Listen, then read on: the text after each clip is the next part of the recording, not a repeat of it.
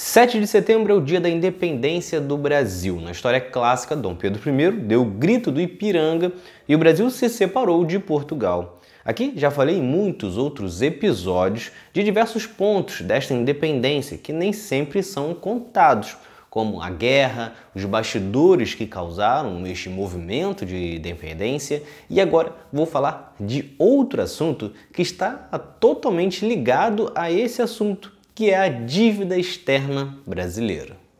É Pilatos lá na Bíblia quem nos diz, e também faleceu por ter pescoço o infeliz autor da guilhotina de Paris. Em poucas palavras, podemos dizer que o Brasil já nasceu devendo. O 7 de setembro, apesar de todo o simbolismo, também significou uma dívida para um novo país. Estamos falando do nascimento da dívida externa brasileira.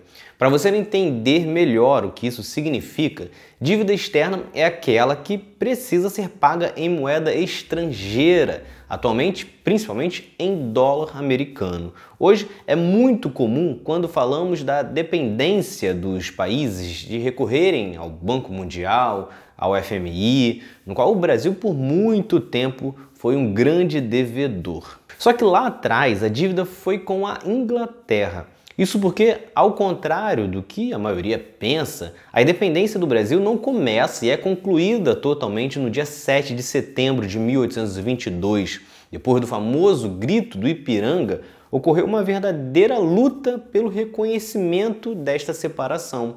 Afinal, não basta um líder político dizer que se separou de um país. Isso, inclusive, já ocorreu em diversas regiões do próprio Brasil ao longo do tempo, como a República Farroupilha, por exemplo.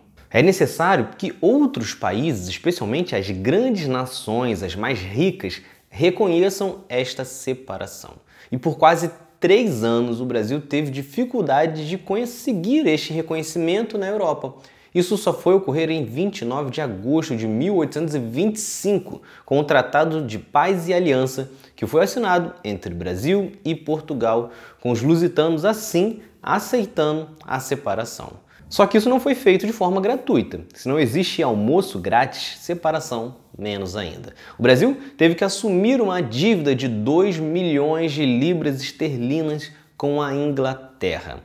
Só que o mais bizarro disso é que o dinheiro sequer foi para Portugal, pois como os lusitanos tinham essa dívida com a Inglaterra, o Brasil só passou a ser devedor desta quantia. Daí foi só ladeira abaixo a dívida externa foi se acumulando, chegando a 12 bilhões de dólares em 1964 e passando dos 100 bilhões de dólares após a ditadura. Em 2008, o Banco Central anunciou que o Brasil deixava de ser devedor e passava a ser um país credor. Isso não significa que o Brasil não tem dívidas com outros países, mas sim que as reservas internacionais do Brasil eram superiores a essas dívidas. Por outro lado, hoje ainda convivemos com uma outra vilã, que é a dívida pública interna. Então é isso. Se vocês gostaram, curtam, se inscrevam e assistam os próximos vídeos do outro lado da história. Valeu!